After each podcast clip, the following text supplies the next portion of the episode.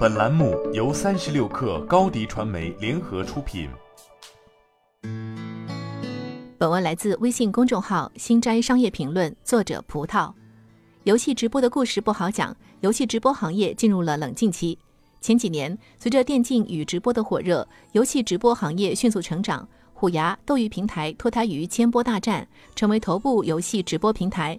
进入二零二二年，虎牙和斗鱼都陆续传出裁员信息。裁员背后是虎牙逐渐变大的营收危机。五月十七号，虎牙发布了二零二二年第一季度财报，数据显示，虎牙二二年一季度营收二十四点六五亿，同比下降百分之五点三八，环比上一季度下降百分之十二点二五。更为突出的信息是，以游戏直播为主体的虎牙，这一年来直播收入称得上锐减，从上一季度的二十六点一三亿下降到本季度的二十一点五二亿，甚至还比不上去年同期二十三点九二亿的收入。营收趋势递减，虎牙在年初裁员也就并不令人惊讶。然而裁员之后，虎牙也依然没有走出亏损泥潭。从财报来看，虎牙裁员并不意外。毕竟，在连续盈利了十六个季度之后，虎牙在二零二一年第四季度首次亏损，亏损金额达三点一五亿元。裁员并未挽回亏损局面，一季度财报中，虎牙仍亏损两百八十九万。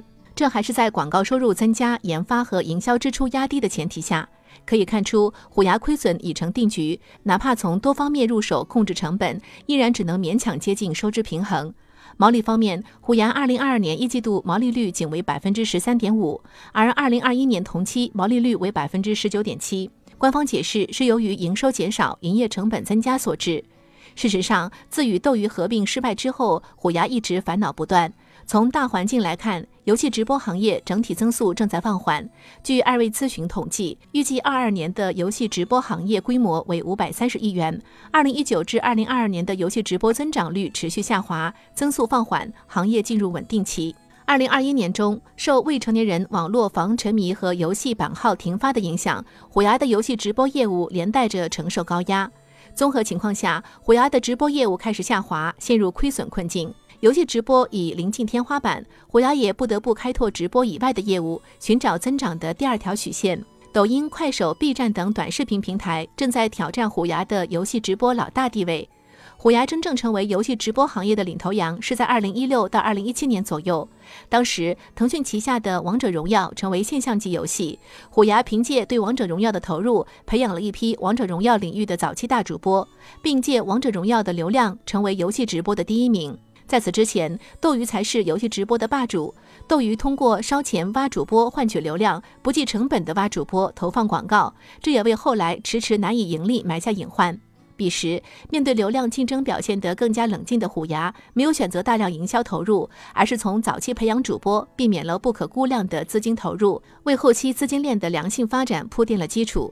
游戏直播已经成为游戏行业的关键一环，与游戏电竞行业形成良性互动。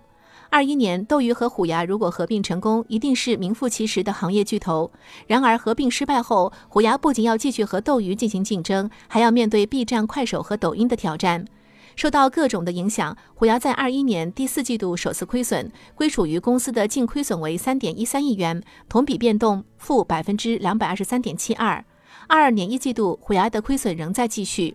前不久，腾讯的企鹅电竞落败退出市场，似乎意味着虎牙和斗鱼为主的行业格局已经稳固。但事实上，游戏直播的竞争依然此起彼伏。短视频的兴起冲击了游戏直播，比起直播动辄几个小时，短视频浓缩直播精华更具有传播度。很多直播视频剪成的短视频，轻松获得几十上百万的播放量。也基于此，抖音、快手和 B 站具备游戏直播的很大潜力。在短视频平台上更容易达成直播加短视频的流量闭环，而虎牙本身缺少内容闭环的能力，很多用户没有时间看直播，更喜欢看短视频。由于虎牙本身短视频内容空缺，这部分流量就被短视频平台消化，不利于虎牙自身的流量转化。当具有短视频优势的抖快平台继续发力游戏直播时，意味着游戏直播的行业将被短视频平台改造，虎牙应当感到危机感。好了，本期节目就是这样，下期节目我们不见不散。